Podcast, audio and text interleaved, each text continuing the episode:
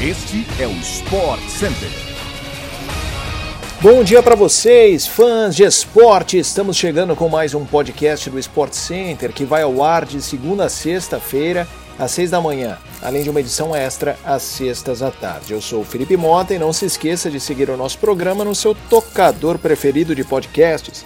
O Sport Center também chega diariamente na TV, ao vivo pela ESPN no Star Plus.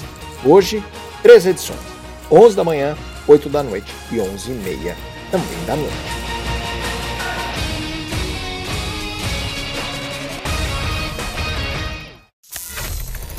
Vamos começar os destaques com a rodada da Champions League desta quarta-feira. O Real Madrid de Carlo Ancelotti segue com um desempenho quase impecável.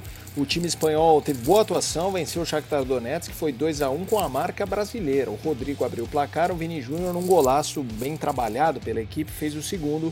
Zubkov diminuiu ainda na etapa inicial. Em um outro jogo a gente tem que falar do Haaland. Qual o limite do norueguês? O Manchester City venceu o Copenhagen em casa, foi 5 a 0 e o Haaland fez dois. A terceira vitória em três jogos no grupo G da Champions para a equipe de Pepe Guardiola e o camisa 9 chegou aos 20 gols em 12 partidas na temporada. Vamos combinar, é um número absurdo.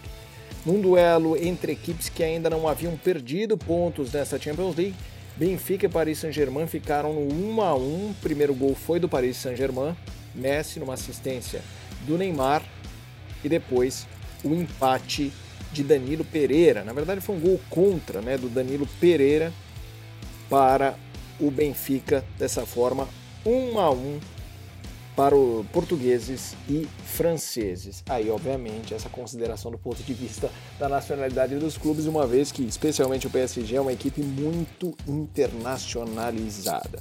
O torcedor que acompanha o futebol europeu assiste nesta quinta-feira a rodada completa da Europa League. ESPN Star Plus, a Conference League também estará em nossa programação. Rodada começa uma da tarde e a Europa League 3h45. O Corinthians divulgou nesta quarta-feira como vai funcionar a venda dos ingressos para a primeira partida da final da Copa do Brasil contra o Flamengo no próximo dia 12, na Neoquímica Arena. A comercialização será feita totalmente de forma online, sem abertura de bilheterias físicas e de maneira escalonada, considerando as prioridades do fiel torcedor. O Flamengo divulgou também as informações sobre a venda dos ingressos na volta, jogo que será no dia 19. A comercialização para os rubro-negros será às duas da tarde desta quinta-feira.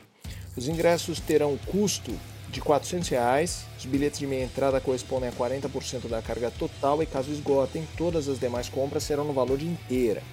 O valor do ingresso foi acordado entre as diretorias. Os bilhetes do setor sul serão de 400 reais, também para a torcida do Corinthians. Pela lei, não se pode cobrar diferentes valores do mesmo setor. O Corinthians, que se incomodou com o preço para os visitantes na final da Copa do Brasil, vai subsidiar 310 reais por bilhete para os seus torcedores no Maracanã. Olha, uma informação importante envolvendo o Corinthians, informação do Neto, ex-jogador, hoje apresentador de televisão, no programa dele na TV Bandeirantes, Os Donos da Bola, ele disse que o Corinthians está tentando contratar o Oscar.